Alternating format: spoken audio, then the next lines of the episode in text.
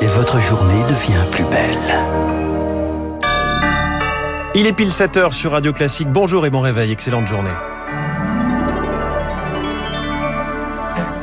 La matinale de Radio Classique avec François Geffrier. À la une ce jeudi, neuf personnes sont mortes noyées hier dans le sud de la France emportées par la houle. Elles étaient allées se baigner en Méditerranée malgré le drapeau rouge. Un coup de massue pour la défense française. L'Australie rompt le contrat du siècle conclu avec Naval Group il y a six ans pour la livraison de 12 sous-marins. Washington et Londres reprennent la main. Et puis on vote chez les écologistes. Coup d'envoi aujourd'hui de la primaire en vue de 2022. Ils sont cinq sur la ligne de départ, cinq nuances de vert. Inflation, hausse du SMIC, le cercle vicieux est-il enclenché? Ce sera l'édito de François Vidal dans 10 minutes. Puis l'invité de l'économie, on va parler immobilier avec le président de Foncia, Philippe Salle, dans un quart d'heure, avant de retrouver les unes de la presse et David Abiker.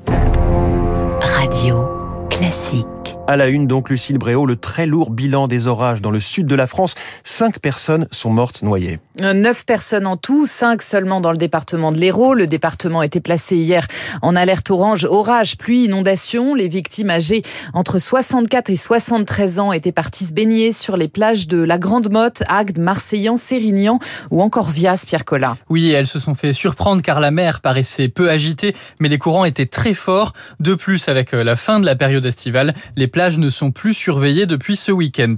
Les hélicoptères de secours ont tourné toute la journée d'hier dans l'Hérault. 12 interventions pour noyade, 7 personnes ont pu être réanimées et donc malheureusement, vous l'avez dit, 5 décès sont à déplorer rien que dans ce département. À cela s'ajoute une personne disparue à Vias. Deux autres victimes sont décédées dans les mêmes conditions à Lecat, c'est dans l'Aude, et plus à l'est dans les Bouches-du-Rhône. Deux hommes se sont noyés, l'un à La Ciotat et l'autre à Cassis. La plupart des plages étaient interdites à la baignade hier, mais les autorités ont eu du mal à faire respecter euh, ces fermetures. La préfecture de l'Hérault appelle de nouveau aujourd'hui à ne pas se rendre sur les plages. La mer sera tout aussi dangereuse. On peut se faire emporter par les courants, même en restant très proche du sable. Les précisions de Pierre Collat. A noter que dans le Gard, autre département touché par de fortes précipitations entre mardi et mercredi, 1000 foyers étaient encore privés d'électricité hier soir.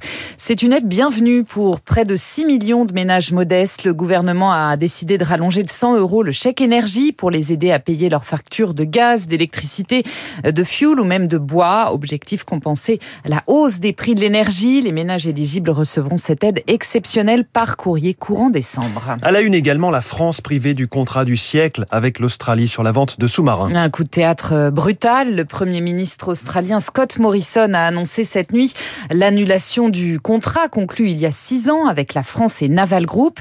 Il prévoyait la livraison de 12 sous-marins pour un montant total de 31 milliards d'euros, Augustin Lefebvre. Oui, c'est la conséquence d'un changement stratégique majeur de l'Australie pour faire face à la montée en puissance de la Chine. L'ennemi numéro un des États-Unis. Selon la presse australienne, les Américains auraient fait pression pour une nouvelle alliance.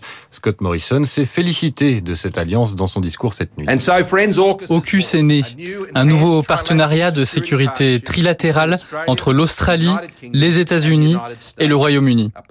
Une alliance dans laquelle nos technologies, nos industries et nos forces armées travaillent ensemble à une région plus sûre qui bénéficiera à tous.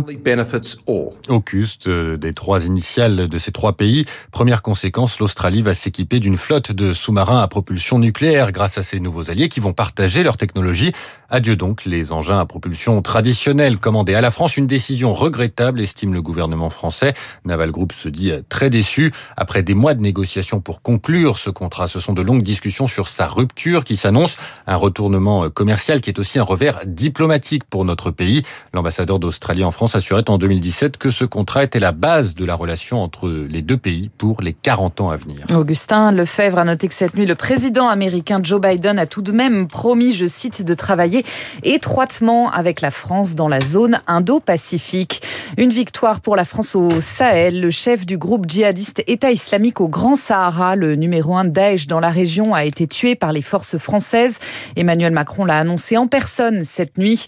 Adnan Abou Walid al-Sahraoui avait personnellement ordonné l'assassinat de six travailleurs humanitaires français et de leur guide et chauffeurs nigériens. C'était en août 2020.